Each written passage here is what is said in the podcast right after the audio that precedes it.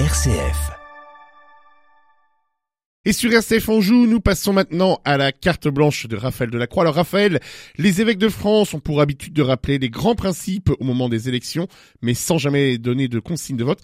Une exception a eu lieu du côté de Strasbourg. hein. Eh oui, monseigneur Luc Ravel, archevêque de Strasbourg, est sorti du lot en déclarant que le citoyen Ravel voterait Macron, bien entendu, a-t-il précisé, soulignant par là que cela découle d'une évidence. Or, c'est loin d'en être une, hein, quand on sait la fermeté avec laquelle monseigneur Éric de Moulin-Beaufort, président de la conférence des évêques de France, a répondu aux journalistes insistant qu'il ne donnerait pas de consigne de vote. Ainsi, monseigneur Ravel a commis, selon moi, une triple erreur. La première, je la qualifierais d'erreur synodale, hein, à l'heure où le pape François insiste sur la collégialité dans l'Église.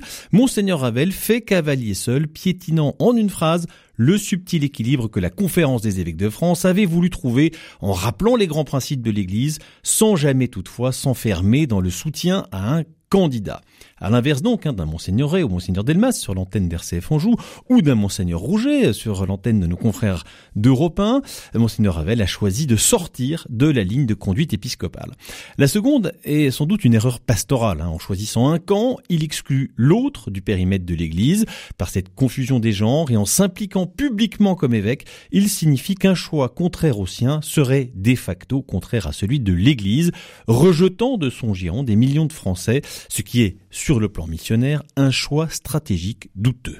Mais Raphaël, euh, sa prise de position était personnelle comme Monsieur Ravel, il n'a pas pris la parole en tant qu'évêque. Ah oui, ça, sauf euh, malheureusement, David, c'est tout simplement impossible. Et c'est là, selon moi, sa troisième erreur, et elle est politique. Quand on est un haut responsable de l'Église, un personnage public, on ne peut pas prendre position publiquement en affirmant que cette position est personnelle. On ne comprendrait pas, par exemple, que le pape soit favorable à l'avortement à titre personnel et qu'il ne le soit pas au titre de sa fonction de pape. La prise de position de Monseigneur Ravel est in- éminemment publique, politique, pour être personnelle, elle aurait dû rester dans le secret de l'isoloir. Et puis enfin, il aurait été de bon ton que Monseigneur Ravel apporte à tout le moins des nuances hein, à son soutien macronien, comme le précise son confrère de Bayonne, Monseigneur Hayet. N'oublions pas que notre président actuel a à son actif la PMA sans père, la fabrication d'embryons chimériques, la désorganisation de la filiation, l'allongement du délai légal de l'avortement, la volonté d'inscrire le droit fondamental à l'avortement dans la charte de l'Union européenne,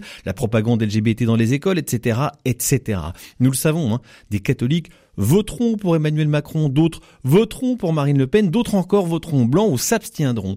Ils le feront en âme et conscience, sans consigne de vote de leur évêque. Imaginez le tableau si chacun de nos évêques publiait ses intentions de vote, ce serait certainement la fracture de l'Église. Il y a bien d'autres sujets sur lesquels les prises de position des évêques sont attendues que de divulguer le secret de l'isoloir épiscopal. Espérons que le cas strasbourgeois reste une exception.